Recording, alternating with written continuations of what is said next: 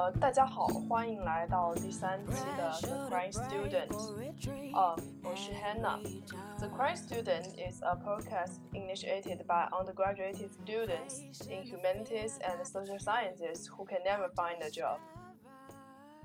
大家好，我是 William。嗯。嗯，好，今天是我和 William，我们会讨论一些关于 decentralization，就是去中心化。然后，因为这个正好是现在大家也在热议的一个议题，以及我们可能会以长毛象作为一些例子，然后从呃社会和嗯人文学科的角度去看待目前互联网上对于去中心化的一些实践和理论的一些探讨。嗯，但因为毕竟我也不不会那个技术，我只能了解。对，就是我们 不会谈很多经济或者是技术方面的话题，就就是一些比较，可能说更多会像是一些日常生活中观察呀，或者是用长毛象或者用一些其他中心化的软件所带来的一些感受吧，我觉得。嗯嗯嗯，好，呃，那要不我先来讲一下，就是。呃，decentralization 中心化这个概念，就小小做一个非常不学术的学术 应酬。嗯，好。就好，就是嗯，关于去中心化这个话题，就因为中心化本身在经济学、包括政治学和社会学，就是各个方面，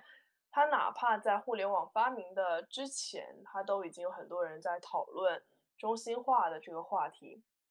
比如在经济方面，可能牛津英语词典它中间对于 decentralization 这个词汇内容的可以追溯到一八四六年的一篇文章，可能是一个法国自由放任经济学家写的，就是谈论的是呃反垄断干预的一个一些话题。就其实中心化一直就跟垄断绑定在了一起。就在经济学方面，它可能是说反托拉斯或者是反垄断这类的内容；然后在政治学的方面，可能它就会 连接到一些呃法国大革命啊，或者是嗯自由主义、呃反干预主义或者是民众运动之类的一些话题。它们的核心其实就是把中心化和权力结构绑定到一块，然后把。去中心化视为是一种对于权力的反抗，有一个比较经典的好呃一个比喻，就是他们认为中心化和去中心化的不同是在于它是一个根茎的问题，就他们认为，嗯，去中心化它所带来的是一种相互关联的抑制性的地下有机体，就是类似于呃树的不同树的根，但它们长到了一块，而不是就不认为。因为在中心化的环境下，个体与主体的关联可能更多像是树根到树枝的一个演变，所以他们就很强调对于中心主体的瓦解。而在互联网时代呢，这一种呃去中心化的思潮就有了更多的讨论，因为互联网在诞生的最初，嗯，去中心化都被视为是一种基本的属性。比如说，创建万维万维网的那个伯纳斯·李，他就说，他呃，在一九九九年吧，他就讨论说，互联网必须是完全去中心化的，某一个地方的新人可以在不要求其他任何人访问的情况下开始使用它。他们认为这是系统扩张的唯一方式，大家都可以建立自己的网点，然后去自由的接入。当然，在了后，随着后来互联网的发展和社交媒体的出现，其实我们也能发现。这一点在啊不断的被消解，就其实虽然就这个可能就跟传播学里的呃公共公寓就是嗯 public sphere 是认为大家可以公开用自己的声音进行平等的交流，其实到后来这种美好的幻想也在逐渐被呃中心化的内容取代，比如说比较典型的就是社交媒体平台，最近炒得很严重的推特。对，而且。就是在我们说要聊这个题到今天正式开录之前，又出现了好几个，就比如说他把那个 icon 改掉了，改成了一个 x x 之类的事情。嗯，对，就去中心化这个议题，其实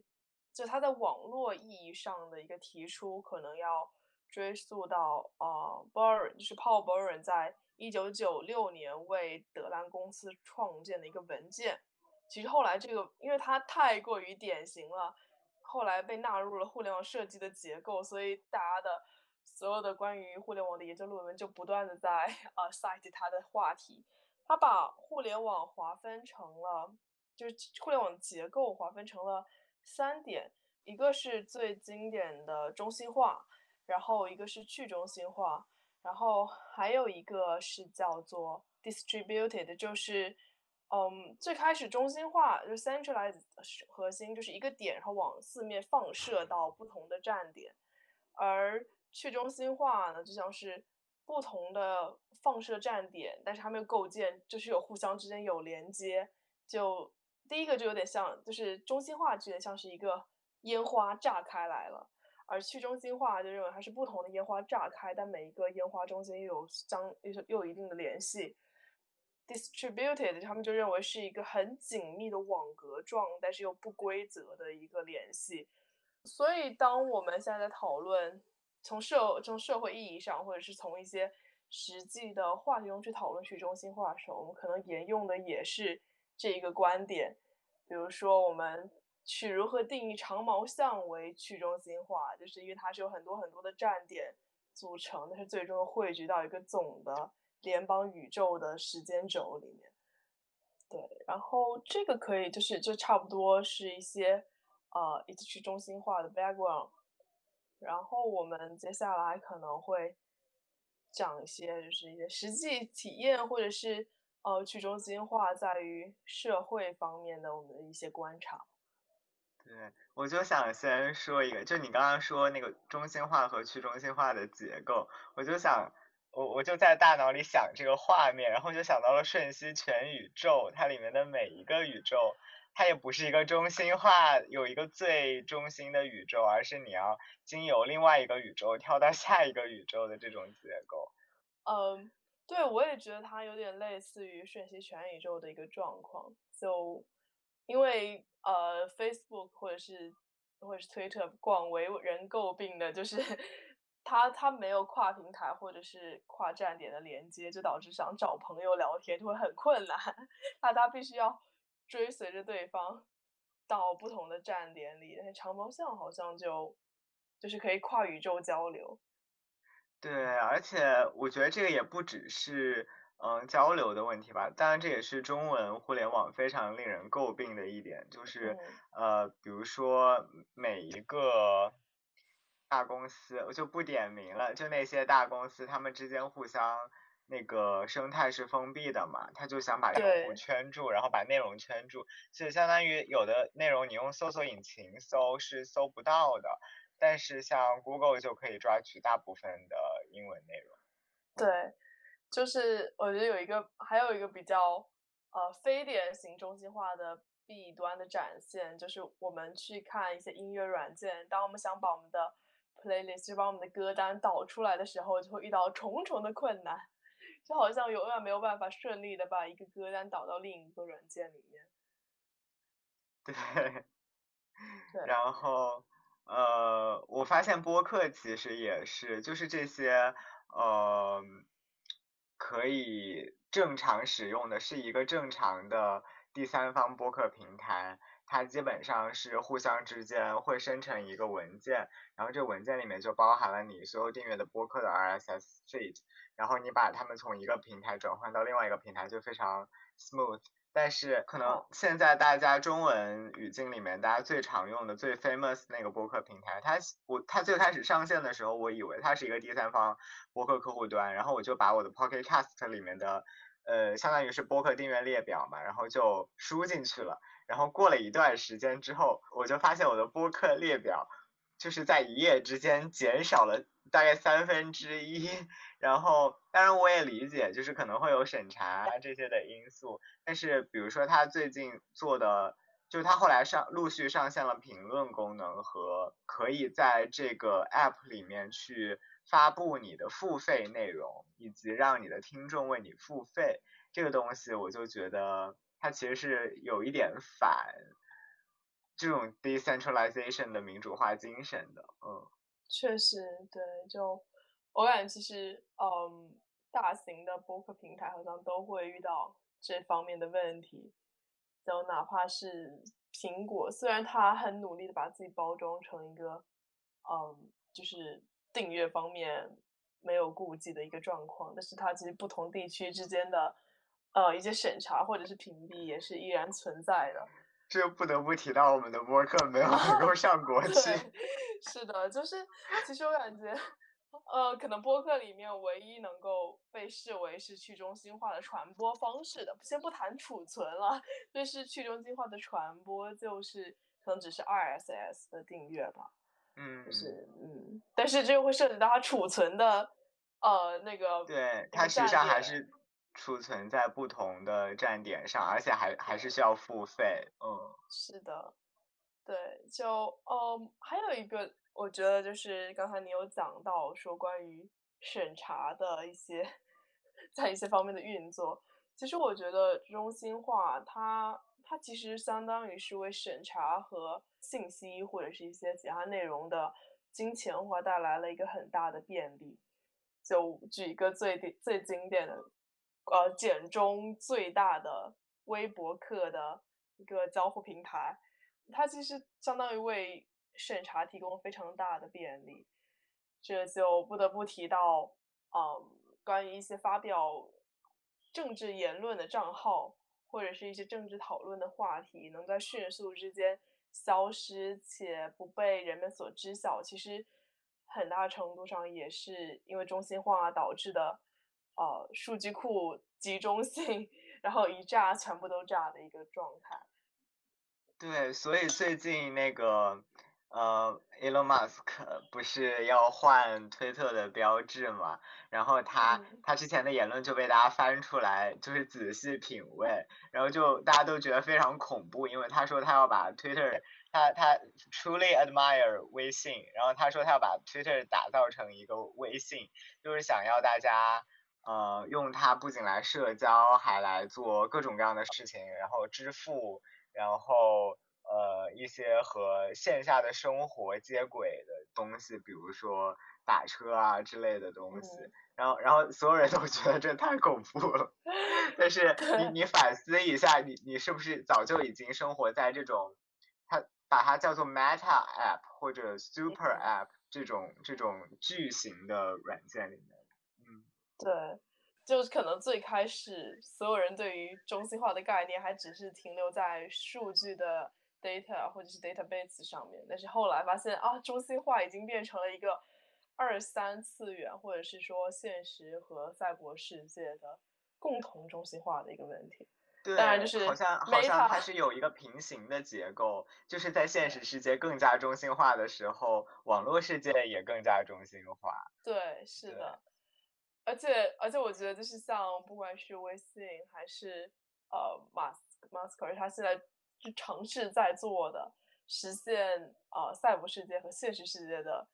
两个世界中心化再中心化，都透露出了一种啊美丽新世界的感觉。这非常好笑，因为他那个推特那个小鸟，它因为是小鸟嘛，所以它叫做 tweet。然后这个软件叫 Twitter，发出来的东西叫 tweet，Twitter 叫把它自己改成 X 了之后，大家就说这个它发出来的推文可以叫 shit。好。嗯，然后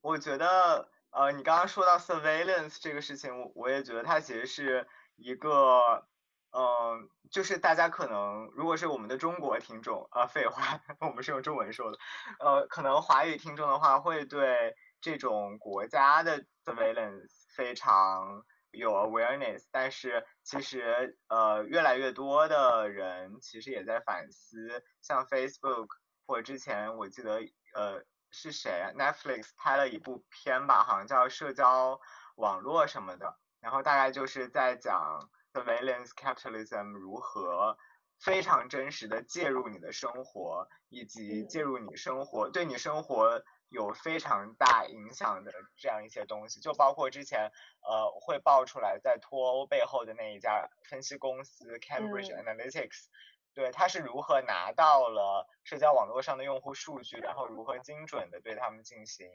propaganda 的。呃啊，这一点其实有一个很类似的讨论，但是这个讨论可能更在经济上，就是他们有一个关键词叫 audience commodity，就是观众被称为一种商品。它其实讨论是个人信息，是个人数据，因为在一个中心化的呃一个社交软件或者是网站上，所有的个人信息都被掌牢牢的掌控在运营者的手中，而不在个体的手上，这就导致运营者可以跟 广告商狼狈为奸。对，而且我觉得最吊诡的一点是，呃，之前呃就是大家对。Elon Musk 都非常不满，然后大家就各种在 Twitter 上面批评他嘛，然后就有这种言论说，呃，就是这是人家买下来的公司，你你又没有付费，就是你又不是股东，你凭什么在这里 criticizing？但实际上这个东西它 exactly in reverse 是这些用户才是 Twitter 这个公司最大的价值。因为因为每一个每一个呃用使用 Twitter 的用户看起来没有在付费，但是你付出的这些时间和注意力，恰恰就是被卖了。然后你实际上是在是在给他们提供商品，或者说你的注意力或者你的时间就是他们的商品本身，然后他们把这个商品卖给广告商，是这样一个逻辑。对，就是。在我不知道是传播学还是在网络经济学上，他们提出了一个很有意思的概念，叫做 “player”，就是他们把 “player” 跟 “labor” 结合到了一起，然后用于对对对网络劳工，嗯，对，就是用于去形容这一种所有人认为自己待在有免费游乐场，但是实际上只是在一个虚幻的流水线上，就是通过售卖你自己和你自己的信息来为对方免费的提供。呃，商品，但是这个商品更多可能指代的是个人的产出和个人的个人信息，但是这个逻辑其实它就跟饭圈非常的 类似了。啊，对，嗯，但是我会觉得，呃，这也很难说，因为现在有很多做 fandom studies 的，他会更加强调说这种 digital labor 里面。呃，更加温情的部分，或者说它其实是有非常真实的情感在其中的。是的，我觉得它这种，比如说类似于 fandom 构建的，当然这个 fandom 特指于中国需要做数据女工或者是做数据的一些 fandom，就它可能会，这个我们可能后面再讨论。就是它其实，我个人认为，它是导致去中心化站点，比如说长毛象失败的一。就是相对来讲没有那么去中心化，是而是再中心化的一个原因，嗯，就是又会涉及到一些站长中心制的问题，但我们可以后面再谈论。哦，好的，好的。对，我们可以先说回到原先的中心化的站点里，嗯，就是我觉得那种当个体被作为一种呃一种数据化的劳工，作为一种免费的劳动力的时候。这个可能也是人们在不断的反思大型的社交媒体平台和和致力于推广一些去中心化的社交软件的一个原因吧。而且像嗯，我们之前有讨论到，就是关于平台的 censorship，就我觉得其实有时候中中国可能是一个相对来讲比较典型的特例，就是它的政府审查会使得。平台开始有一些很自己大量产生的内部的更为严苛的审核，但其实当我们在嗯推特或者其他软件上，它的审查相对来看起来没有那么严苛的时候，其实它也在通过操纵推送或其他方式来推导或呃来推送或者是来隐蔽一些观点。对，就像你刚才讲说剑桥分析，其实也是因为这样子。对对对，而且 Twitter 有一个很那个的东西，就是它和 TikTok，因为我没有刷过 TikTok，可能好像我看别人刷 TikTok 也是这样，就是它是一个永远也刷不完 timeline，就是 you can never 把它刷完，就是你只要一直刷，它就一直有。对，是它是一个它是一个 endless 的一个一个服务。对。而且我觉得还有一个问题，就是嗯，我们刚才讨论都是在，比如说建立在这个数据库这个 database 上面，就是对于呃观众产出不利的一面，就是我们的产出，我们的个人信息会被售卖。但是另一个方面，就是我们之前大家也广泛讨论，就关于 filter bubble 是信息茧房的一个问题。就虽然我们看起来我们能在推特或者是在 Facebook 或者在其他里面无限的浏览信息。但这个无限的浏览又跟我们之前在纸媒时代，或者是嗯还没有那种大数据推送的互联网时代所能看到的无限浏览是不同的。它可能是体，它的它的体量会相对讲，它可能主题是现在某几个主题内部，但是在这几个主题或在这几个信息核心的那里面又有无限的帖子，就是使得大家可能嗯对于世界的认知就会。越来越狭窄，对对，但是不过，呃，我反正是观察到了，因为我我有个之前，我之前有个朋友跟我说，他非常喜欢小红书，呃，他给我的理由就是，呃，因为小红书的算法太精准了，他遇到的人都是他的同文层，然后让他刷着很开心，所以我也在想，事情就是非常纠结，就比如说像。像我也是一个内心非常脆弱的人，如果我看到一个让人血压升高的评论，我可能就是半夜两点我就睡不着觉了。我说这是不是也是一种自我保护，就是把自己放在同温层里？我觉得也是，但是对，就是它其实一方面确实能达到保护的效果，而且 是因为我个人了了解兴趣爱好的方面，就导致其实发现就是这种同类型人或者是。呃，你关注者的关注之类推送，在涉及到政治性议题或者是呃政治性账号的时候，它能够有效的逃离出总体发布的审核方面。是当大家都在用一另外一套 Slack 或者是习语的时候，它能能够通过这种推送机制来让你精准的发现。从啊，从外表上完全看不出对方是一个政治账号的这种政治账号，这个就是我觉得也和 language creativity 有关系。就你实际上是没有办法通过 censorship 让人家不说这个事情的，就是人总要说的。然后你如果不让他用一种直接的方法说，其结果就是大家的创造力会在这个上面爆棚。对，是的，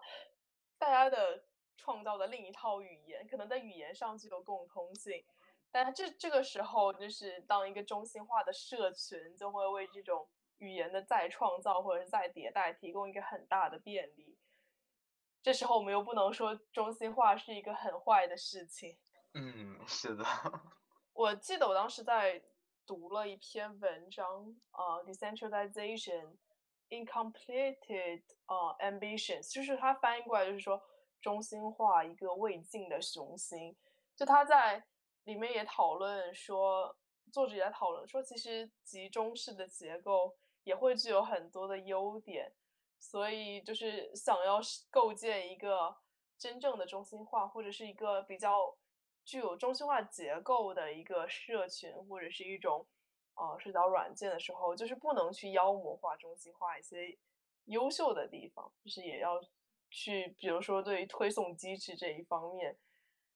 当然这个会涉及到很大的一个矛盾，就是，嗯，对，对，就是之前我发现长毛象开启了一场很大的大战，我是要先介绍一下，呃，我先介绍一下长毛象是什么？你先介绍一下长毛，对对对。好，呃，我们现在就是。举一个中心化社群最典型的例子，就是长毛象 Mastodon。嗯，它是大概是在先是在国外构建出来的一个联邦宇宙。它的结构方式就是，它所有的站点运用的是同一套基础的，嗯，这叫什么？就是画呃一个结构，然后它的站点就像是不同的站长构建的。搭建的个人网站，但是这个网站它能够吸纳很多人来在它的网上发帖，而同时在单一站点上发布的所有的推都文，他们常常叫 “to”，其实是嘟嘟 口字旁一个都城的都，就是他们这个都文可以在呃所有的站点之间互相连通，就是它的站呃它的站点内会有两条 timeline，一条是本站点内的，就比如说大家在这一个单一站点中，比如说是 alive，嗯，这个站点发的所有帖子可以在单一站点中出现。它还有个叫做联邦的时间轴，就是所有运用长毛象结构所构搭建出来的站点，所有站点只要没有互相屏蔽或者是嗯出现一个对外封锁的状态，它的所有的帖子可以在。公共时间轴或者是联邦时间轴上被看到，嗯，所以这个就非常符合，嗯，最开始 Boren 对于去中心化那个不同烟花 结合的多宇宙结合的一个一个构想。然后长毛象上，其实它最开始对标的或者是直接指向的是 Facebook 和推特，就是他们在。呃，反对那一种我们之前讨论过的，呃，RDN commodity，就是他在反对运用数据库和公司或者是社交媒体掌握所有的个人数据，然后并且把它商业化，用于广告推送或者是其他商业性运作。所以长毛项的核心，他们就去反对这种集中控制，并且推崇选择的权利。就当比如说我作为一个个体，我想要去 介入长毛象的时候，它有一个叫站点合集的一个网站，他们专门做了一个网站，然后你可以在上面通过你自己的筛选，选出你最想加入的，就是跟或者跟喜好相同的站点，然后你通过这个站点去接入这个世界。它被视为是一个强有力的开端，就是人们获得了一些新的参与的渠道，而且它运用的。它语言框架使得长除了长毛象这一个体系本身，它也可以跟其他的一些视频网站或者是一些长笔记网站进行连通，就类似于它可以实现推呃 Facebook 和嗯和 YouTube 的自由连接，然后在 YouTube 上发送的内容可以在呃推特上被看到，但是。当他们在反对金钱成为互联网上被看见的决定因素的时候，金钱的问题被剥离了。但是后面有其他更多的问题出现，比如前几天长毛象吵得很严重的，就是 Meta 他们公司，因为就刚刚发行了 In Instagram 的社交网络版本，Meta 的领导层在。要发布软件的前期约，就是相当于是邀请了长毛象比较大站点的站主去做了一个会谈，然后他们想把他们的，嗯，他们软件是叫 Thread 吗？Thread 对，Thread，他们想把 Thread 接入到长毛站的系统，因为他们也用了那一套语言体系，这个就引发了一个 站点之间跟联邦宇宙之间大战。比如说，有一些站点是持比较大的反对态度，比如说中中文站点中的草莓线，或者是啊英文站点里的应该是 Mustang 的 Social，就是他们认为，嗯，当一个大型的商业公司的，而且他们有很大的用户体量，当这个这么大的一个体量或者这么大一个影响力公司接入到这一个长波箱系统里的时候。它是否会从啊，比如说接下来长模象版本的更新，它是否会强制于通过后台来扩大他们的搜索范围？因为长毛象现在为了保护呃不同的用户的，不管是从隐私角度，还是说他们想贯彻去中心化角度，它的搜索功能是非常不完善的。就可能我在我这个站点内搜索，我只能搜索到这个站点，或者是。我刷到或者是我保存了的其他站点的内容，它无法实现全联邦的搜索，这跟微博是不一样的。微博可以经过搜索之后，我能看到所有账号发的帖子跟所有时间段发的帖子，只要他们没有被审查枪毙。所以，嗯，人们就很担心，是否在商业化的公司接入之后，它可能会直接摧毁我们现在原有的社群。就这个就吵得非常的严重。而除了这一个对于呃再中心化，就是整个软件再中心化的担忧以外，他们还提到了另一个担忧的问题，就是关于站长，嗯，卡里斯马权威或者是站长独裁的问题。就是因为长毛象上之前它其实是有屏蔽机制的，但是作为个体的用户，我们只能屏蔽一些关键词，让他们从我们的主页或者是回复里消失。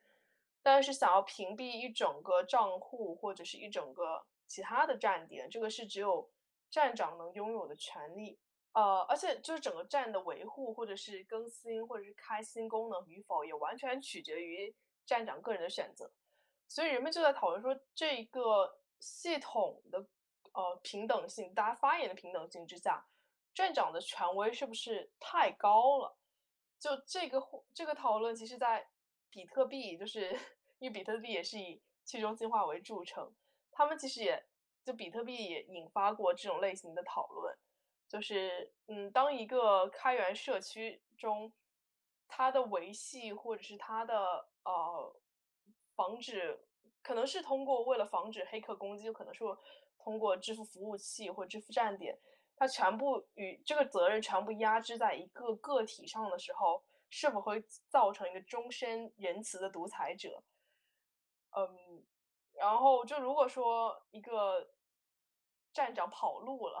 或是一个站长他想要搜集所有的信息，这点作为用户的个体依然是像面对着呃推特或者是面对着嗯微博一样的无力，所以就之前长毛象内部就吵得非常的严重，所以这这可能也就是嗯那个。呃，关于去中心化未尽的雄心，这个作者他所谈就他所担忧的一个事情，就是去中化去去中心化的技术好像并不能保证去中心化的结果，然后一些在中心化社会中适应的逻辑，它会潜在的影响到这个去中心化系统的运作。这时候要举一个 很个体性的例子，就是。嗯，长毛象在更早一段是去年中旬或者是去年年底的时候，其实，在中长毛象中文世界里有一个关于 KOL 的讨论，就是就是 Key Opinion Leader。嗯嗯，他当时举的那个例子是最开始是因为，呃，他们不小心，也不是不小心，就是他们发现了一个有快一万多关注的一个时政性议题的博主。背后的人是周旋义，然后对，然后就是就这就引发了很多站点上女权主义者或者是一些其他人的不满，同时他们就很质疑，是因为呃周旋义的那个账号，他一天在高频率的输出一些政治性的议题，然后他就是通过因作为一个拥有大关注量以及。迅速的发布量的一个账号的时候，长毛象的推送机制是非常原始的，它只是看呃点赞、转发和时效，所以就经常会出现在那种 ranking 的榜单里面，就其实是它叫 train，呃 train 是在那个榜单里面，好像都是他在讲话，所以所以就是。大家在讨论这个 KOL 是否长毛象需要 KOL 的一个问题，因为长毛象像我之前提到，它的搜索机制非常的不完善。然后在以前人少的时候，呃，因为不管是公共时间轴还是站点时间轴，它的更新速度都很慢。像我，我是二零年是疫情刚爆发时候我在用长毛象，当时的哪怕是联邦宇宙时间轴。嗯，它也是，就是频率可能保持在三到五分钟会有一条新帖子的状况里，所以这个情况下，大家刷这个的时候很轻松的就能刷完一整天的量，所以也不会有就是关注对方或者是或是一直嗯围绕着某一个账号这样的一个思想。但是随着更新频率的增加，现在长毛象的公共时间轴的频率可能一秒就会有十几条或几十条帖子。所以关注一个账号成为了唯一去能够接收的一个最佳的渠道，所以就 celebrate 或者是那种高频率博主，他们自带的流量好像就像是一个狮子冲进了 一一个羊群里面，在短时间内摧毁了呃原先那个很散漫，就大家都是闲逛者的一个社群的环境。所以就这个议题，其实到后来也没有就是后续的讨论了，因为大家被迫接受了这样的一个状态。但是好在就是长毛象好像它最近的推送机制更新完之后，嗯，就给就是刷新的频率或者是一些参考方面可能做了一些优化，所以现在的他们所谓的他们类似于热搜的帖子就得到了对更平均的分配。对，但是其实我觉得这也是一个隐患，就是，嗯，这可能是大很多人在反对 Meta 他们的软件接入站点的一个原因，就是可能在比如说只有几万，就哪怕几万人的关注成为巅峰的一个小的社群里，几十就是以 ins 或者是他们可能几亿的用户量突然挤进来，好像最开始我们那些。原住民就会成为印第安人。这个比喻好。嗯，我我觉得这个也是我之前也是有一个观察吧。呃，我记得反正中文网络有那么好几波要出走的这个热潮，就有一些集体账号的时间点附近啊。或者说是我记得之前 IP 地址显示上线的时候，就很多人说要搬走，搬去长毛乡。对，但是但实际上还是有很多人是搬不走的。然后我就看到有很多人是，呃，可能转世了十七八次或者五六次，至少是，但他一直留在微博上，还是因为，呃，可能在原在微博上是有一个虽然不断被压缩，但是仍然。呃，在苟延残喘的公共以文字为载体的公共言论的空间在。是的，就是我觉得微博或者是豆瓣，他们原先构建出来的，呃，一些社群的基础是非常好，这一点是长毛象无法满足的。而且就是对于一个如果他对某一领域感兴趣的新人，他加入长毛象是个很痛苦的事情。因为我关注到长毛象有很多很多包难民潮，我们可以接下来细致的分析。但是，就是当每个难民潮的新人进来，他们都会有一个很大的问题，就是因为残缺的搜索功能导致他们既不能找到他们想要关注同类去同类呃爱好的账号，也不能找到原先发布过的相关内容。但是微博可以，所以就大家依然被迫绑定在微博或是豆瓣这一条。在下。沉的船里面，对，嗯，就比如说我，因为我其实用长毛象比较晚嘛，是二零年左右，我刚用了没多久，就有一波难民潮是在啊 A O 三，因为哦，举报消失之后，对，就是同人群体的大逃亡，所以当时短时间内，呃，就是我用的是 Alive 的站点，还有一大批的人涌进了。呃，就是同人同人社群的人涌进长毛象，但是很快可能就嗯几个月之后，那群人就慢慢的就是消失了，因为它虽然又因为有一个问题是长毛象它的搜索功能不全面，它的呃如果说打 tag 的话，它的 tag 又是一个并不好用的一个 状态，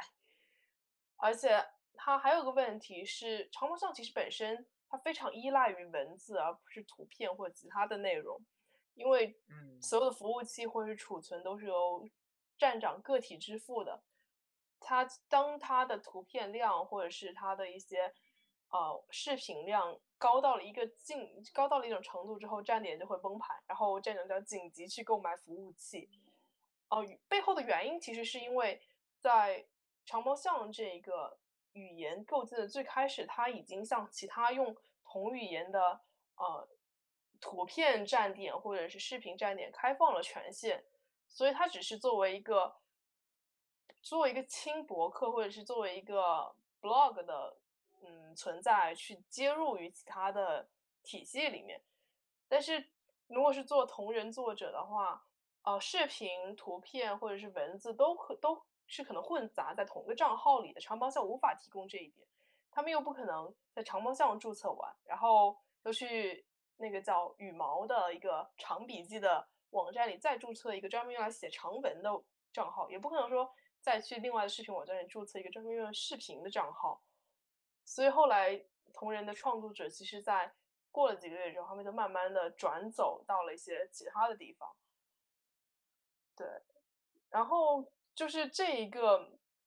其实这个事件其实展现出了长毛象它的一种缺憾性，它就无法构建一个很具有凝聚力或者是具有交互性的社群。就去中心化可能本质也是在反对于一些极端性的大型社群，那它在某另一个层面，它摧毁了一种小社群构建的可能性。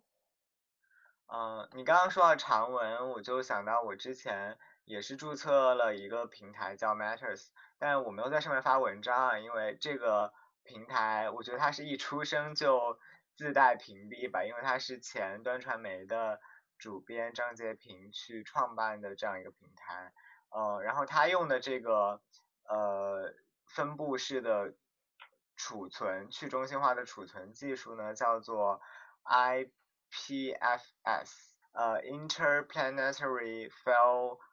呃，Storage System 吧，应该是这样。然后它就是在讲说，它你你在上面上传传的每一份长文都会被呃去中心化的保存，呃，但是呢，最近。大家就发现，当这个网站遭受 DDoS 攻击的时候，所有的用户就都没有办法发文章了。然后大家就开始质疑，你到底是不是真的用了一个去中心化的技术？后来我就看到这个，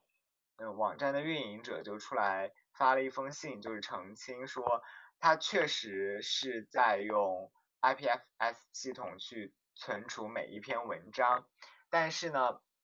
由于呃，你作为一个比如说，呃，看能够看文章的网站，它为了让你的这个浏览体验更加 smooth，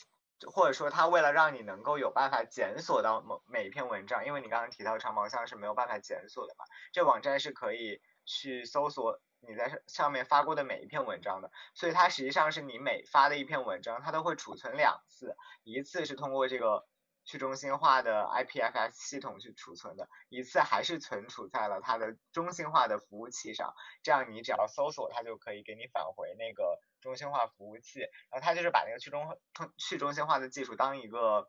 万一这个东西挂了的备份在用，所以大家就在想说这个东西，呃，我我所以我觉得去中心化的这个技术到现在为止。可能网站的开发者为了优化网站使用者的使用体验，还是会对它做一些，嗯，我觉得会对它多做一些考虑。就是我我我目前看到的平台上，呃，发长文的平台上，其实没有什么是真的存储且只存储在一个去中心化的。呃，星际文件系统里，而是还是会在前台提供一个中心化的服务器，然后你实际上每次浏览还是在看那个中心化的服务器上面的数据。然后呃，像 Medium 这样的更大的英文平台，它完全就是一个中心化的东西。像 Matters 这样的呃一个，它主打的就是自由和开放的生态社区的这样一个平台，它实际上也没有在完全用呃一个。中心化、去中心化的存存储，或者说它有一个用户就说，Matters 目前是在使用去中心化的技术在中心化储存文章。对，就长毛象其实我觉得也有同样的问题。我其实我并没有很好的去了解到长毛象储存的呃浏览器的运作逻辑，但是它会有一个问题是，嗯，不同站点之间的信息。就哪怕是呃，你设置为了就是只在本站点公开发布，但其他人其实可以通过浏览或者是订阅来接收你的信息。就比就举一个例子，比如说我在 A 站点我发布了文章，但是我设置为仅我的关注者可见。照理从理论角度上来讲，A 站点以外的人是无法储存任何的信息的。但是当 B 站点有人关注了你的时候，你的信息就会被迫流过 B 站点，然后会储存在 B 站点的服务器里面。这就使得长门校其实，在某种程度上，从信息的角度，就它可能它总体社群构建是去中心化，但它储存跟信息方面是绝对的中心化的一个状态。嗯嗯，对，因为所有的信息虽然是从呃理论角度上来讲，长波箱有完整的个体信息导出和删除，但是我们无法判断站长是否进行了再备份，或者是呃其他站点的人是否进行一个记录。对，这个东西就很有意思，它很像一个，比如说之前读包钢生的那本。政治学通识的时候，它里面就会讲说，很多民主化的这种，呃，就是很多国家在民主化过程当中就会出现这样的悖论，就是你是想要呃建立一个，你怀着一种民主化的美好的理想，然后你你想要推翻一个威权政体，但是你发现你没有办法通过一个民主化的组织去推翻一个威权的组织，因为人家比你 powerful 多了，所以你必须通过一个更加。呃，紧密的集中在一起和团结在一起，有的时候就不是很民主的组织去推翻人家一个威权的组织，然后这往往就导致就最后民主化的目标就没有办法实现。是的，而且就是呃，我对我觉得这个这个话题很有意思。还有还有个状况，就对不起，我开始举韩国当例子了，就是。韩国可能他们的文明政府虽然名义上它是一个很民主化的政党，但是它它的政党的群体在真正的选举成功的时候，它其实大量借助了原先军部政府的势力和一些从军部或者新军部出来的政治家，把他聘请为自身的顾问，甚至自身的二把手，或者是直接通过跟。对方去军部体系内的边缘者进行结盟，而去实现一个对于军部或原有威权政府的取代。我觉得他在不管是一些其他的去中心化或其他的一些嗯一些半中心半去中心化的一些系统里面，都会有这样的一个问题。他必须要借助于一些原有的已成体系的中心化的部分的内容。比如说有一个问题，就是哪怕是长毛象，它也构建的是通过网站，所以它无法逃离 HTTP 的一个体系，而且它也无法逃离域名系统，就是 D DNS。对，所以就呃没有办法，就好像是哪怕再美好的构想，它都只是一个阿卡琉斯，它可能随时有一支箭就射到它的脚后跟里。对。嗯，而且你刚才提到这种，呃，可能，呃，怀着一种非常美好的去中心化的理想的，呃，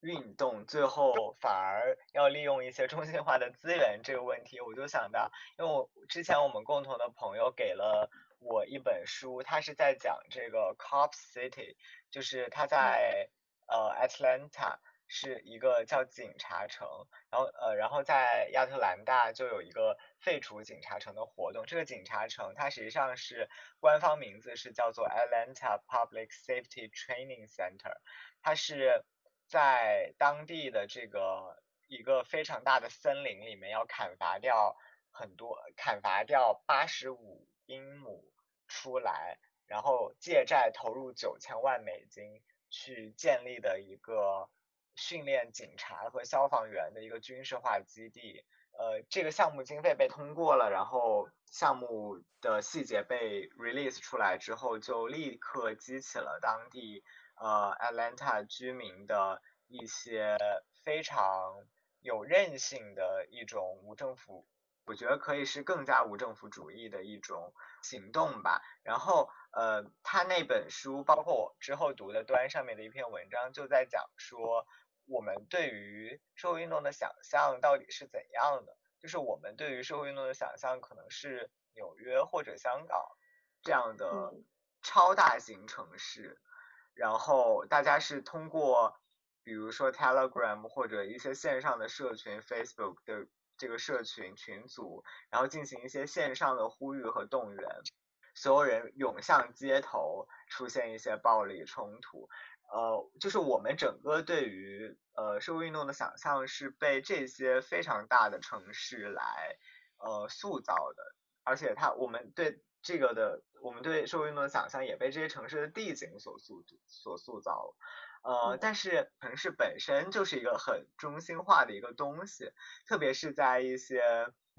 呃，你一看就是根据规划建立的一些中国城市里面，它市中心有一个怎样的广场？呃，比如说行政机关在哪里，学校在哪里，医院在哪里，呃，消防的力量在哪里，然后剩下的居民区在哪里？特别是如果是呃小区的话，你一块地一块地就是给你圈起来的，呃，但是。嗯，Atlanta 的这个抗议活动，他们是在非常广袤的森林里面，所以这个东西就给了呃这个运动非常强大的韧性。一方面，他们是那个地方信号不是很好，所以用线上的这些手段去联络是可能没有那么有效的。其次，在森林里你是没有办法被。像在城市上的街道那样，前面被警察一堵，后面一堵，然后你就被围在中间了。所以这些抗议者随时可以进行一些游击战。对，所以他们就是在那里抗议了两三年。然后虽然，但是一方面来讲，他他有韧性的同时，也是他一直没有得到足够的媒体报道。就是呃，我们现在的媒体的议程设置往往是。就是谁，这这个照片看起来是更耸动的，谁可能就可以在短时间内获得大量的关注。但是这个运动它是在国际甚至缺乏国际和国内关注的情况下持续了两年多，而且它不断发明了非常新的战术方法，比如说，呃，就是割掉那个拖拉机或者伐木机的那个履带的轮胎啊，或者是，呃。还有一种非常聪明的办法，是我看了那个书之后才知道的，就是因为这些，呃，政府雇佣的伐木工人，他们开着这种伐木的器械，呃，是用那种高速旋转的钢锯片来伐木的，所以他们采取的方法就是在树木里面随机的钉上一些金属片、金属钉子。这个小的钉子本身不会对树造成太大的影响，但如果你举着一个那个伐木的东西来砍，它会对这个，它会马上损毁这个高速旋转的伐伐木的器械，而且会对操作者有非常大的危险。所以就是通过这样一些呃很聪明的办法来来来进行一些抗争，然后呃这个他们也和当地的左翼社群，包括 Master。Mastodon 上的左翼站点，以及一些呃无政府主义的组织，包括反对种族主义的组织，包括 BLM 运动，还有呃一些左翼酷儿组织，进行了一些议程上的联动，所以他们一直这个抗争就持续到今天，所以我觉得也是非常有意思的这样一个事情，就是如果我们不凭借一种更加中心化的技术，是是不是我们就没有办法做出改变了？实际上也是可以，呃，有一些 alternative ways 去进行一些尝试的。对，对，你可以讲回你的，我好像打乱了你的议程。呃，就是没事，我就是刚才突然想到一个例子，就是当你在呃讲说关于制式的城市与人们对于抗议。既有认知的一个联系的时候，我突然想起来，在去年就是白纸抗议的阶段，嗯，它的它的组织本身是非常符合于原先已有的，呃，就是关于抗议的构想。地方抗议之后通过网络传播，然后在其他地方群起而立，类似于 星星之火可以燎原的一个状态。但是其实，嗯，我发现是当时。很多人们也在有意识的回避于网络对于抗议的影响。一方面可能是因为审查的一个原因，还有后续可能涉及到，呃，个体在被被审查是在被线下审查或者进行单独性质询的时候，他们就就他就除了通过建立备用机或者是其他的方式，还有很多人在讨在考虑如何。通过绕过 WiFi 或者是可以进行中心化收集的呃软件，来运用蓝牙或者是其他的一些东西进行连接，比较典型。今年那个 AirDrop 就被割掉，对，就被割掉。是，就是可能之前是 AirDrop 是在地铁上投屏，还有就是我当时有看到有人在哦，当然这个是很小范围，因为它的技术力比较强，就是有人转嫁了国外，当时有一些潜伏记者或战地记者在采用的一个。我也不知道它是如何，但它就是能实现断网，而且互相屏蔽的一个呃不同不同手机之间的信息传输，甚至能够构建社群，所以我就觉得很非常的有意思。就是当大家呃在原先已有的就是抗议的观点，或者是网络抗议的一些体系里，他们就另外尝试通过跳跃出。整个互联网体系去做一些，嗯，无法储存，然后又月后即焚，但同时又很能够，嗯，就是完很完全去中心化的一些交流的方式。对，嗯，我是突然想到了这一点。好，那接下来你是要聊聊，本来是要聊什么的？啊，然 后我想一下，呃，哦，我讲。就是讲一些一些去中心化之后的影响吧。在用长毛象的时候，我发现了一些，就是因为呃，因为传播学有个培养理论嘛，就是 在这个理论最开始说，就是你在电视里看到某一些东西时间越长，然后你会逐渐相信它。那其实我感觉，呃，去中心化的社群其实也在某种程度上给人们造成了一些的影响，就是他当他在 decentralization。之后，他对于用户的一些，我不能说负面性，但是我觉得它会导致用户与社社会群体有一定的疏离。在长毛象上，个体会有两种状态，就一种状态是他在同温层里会活得越来越舒服。比如说，我当我关注了一个人之后，我对于下一个关注者，更多可能是通过。我关注的那个对象，他转读或者是他转发，或者是他呃跟另外有人有公屏上的聊天，然后我会跳跃到下一个人里面。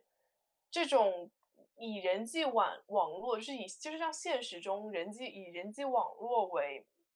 核心的关注机制，就是在无无形之中也会构建成一个信息茧房，是一个 filter bubble。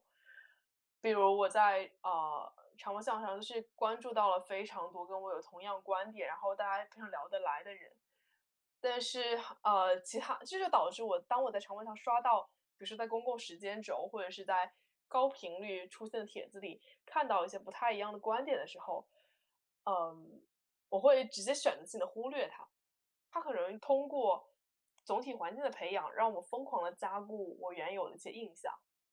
然后还有一个就是，嗯，因为它信息流的非常的瞬时，而且它对于总体的嗯社群是没有这样的一个概念的。所以当我在联邦的时间轴里看到所有的帖子划过之后，呃，就是它那种信息的短暂性和瞬时性被极度的放大了。这这就导致嗯，我们所能接受到的。信息是很不全面的，就哦，我觉得这可能是跟人多有关系。因为举一个例子，就我在二零年当时用长毛象的时候，当时那那时候信息流的瞬时性还没有这么强，我可能可以在第二天早上起来的时候了解到前一天晚上发生了什么事情，比如呃，对于某一个医生他去世的这个消息，呃，是在。当天的晚上，然后看到这个事情，早早上起来的时候，那个消息还依然停留在那里，然后会出现一些其他不同的内容。但是当我现在打开我的长毛象的总的时间轴的时候，我永远不知道这个在我同温层外面这世界上发生了什么。而且因为他们流动的速度太快，我现在会有意识的去不去看它，所以这个就 导致，嗯。可能最开始长波项的核心是想让所有人的信息互通，然后公就是在公共公开的去公平的去展现它，但是反而是这一种不完善的，就去中心化之后带来不完善的呃搜索机制和完全流动性、瞬时性的一些信息传输，反而摧毁了这一个原先的设想。嗯，对，好难呀，感觉。对，就是就是他，我就会就是想到，就是本雅明在那个机械复制时代的艺术作品里面，他们就他就有讲到说，信息的一个问题是它长期处在那种瞬时性里面嘛，就是在瞬间的时候，嗯信息就是很新的，但是这就使得信息完全无法离开这种瞬时性，完全依附在里面，然后也无法脱离出时间性这个本身。然后我就觉得，哦呃，这一点就是在互联网上，可能在其他的，比如说微博或其他内容里广受诟病，但在长毛象上，这一种瞬时性又被极度的放大了。所以我也不能说这是一个好，这是一个或好事情或者是坏事情，好像它是一个一种去中心化构建之后的代价。但是我觉得有一种这样的尝试，还是一种，显然不是一件坏事，显然是一件好事了。嗯，是的，就是我觉得，嗯，至少相比起于其他的完全极度中心化的商业性社交软件而言，呃，长毛像我个人是我用起来更为舒服的一个软件。嗯，好，呃，我们今天就去聊了一些关于去中心化这个概念，以及它在于网络时代和互联网上的一些运用。然后同时，我们也回望了一下关于权力集中化跟中心化的一些连接，不管是呃国家权力，还是其他的呃因为权限而带来的嗯平台的权利。然后，嗯，就是去中心化，可能在不管是在社会还是经济，还是在网络中，它都展现出了一种无组织或者无政府，它是一种类似于可能 chaos 的化身，呃，但是同时它又使得人们能够更好的，就相对来说去掌握一些自己所所发表或者所拥有的东西。嗯，对，而且我觉得，当现有的技术可以做到让大家在赛博世界里面进行一呃进行一种，我觉得是对人类社会的组织形态的呃一种尝试的时候，大家还是会发现，比如说巴库宁或者克鲁泡特金的那种无政府主义，嗯、去中心化可能本身它的它是一种人们对于一种无政府主义的畅想。当然，这个这里的政府不只是指代于政府而是可能指代于各种权力的各种各样的机构，对各种各样的机构，它就是可可能最开始不管是从互联网构建、比特币的构建，或者是后期一些去中心化呃实践的构建，他们都是在尝试去创建一个无权力差序的一个存在。但是其实，嗯，这是一个我觉得这是一个很好的实践吧，就至少 at least 呃，我他跨出了这一步，但他的他后续真正的效果可能是另外的事情。但是我们很难在其他的一些系统中找到一个呃，可能是无政府主义者，可能是革命者，可能是黑客，当然也有可能是保皇派或者是其他的一些极端政治派系人，他们同时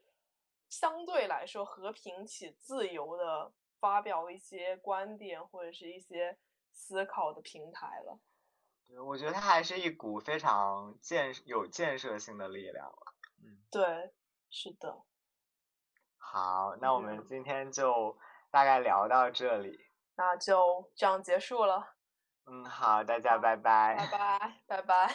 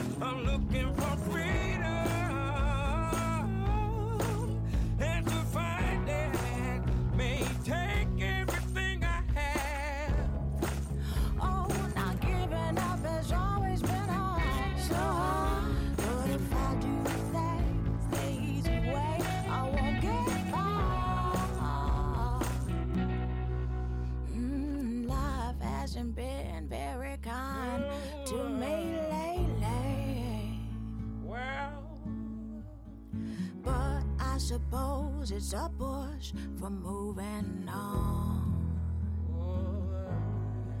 In time, the sun's gonna shine on me nicely. one day, yeah. Something tells me good things are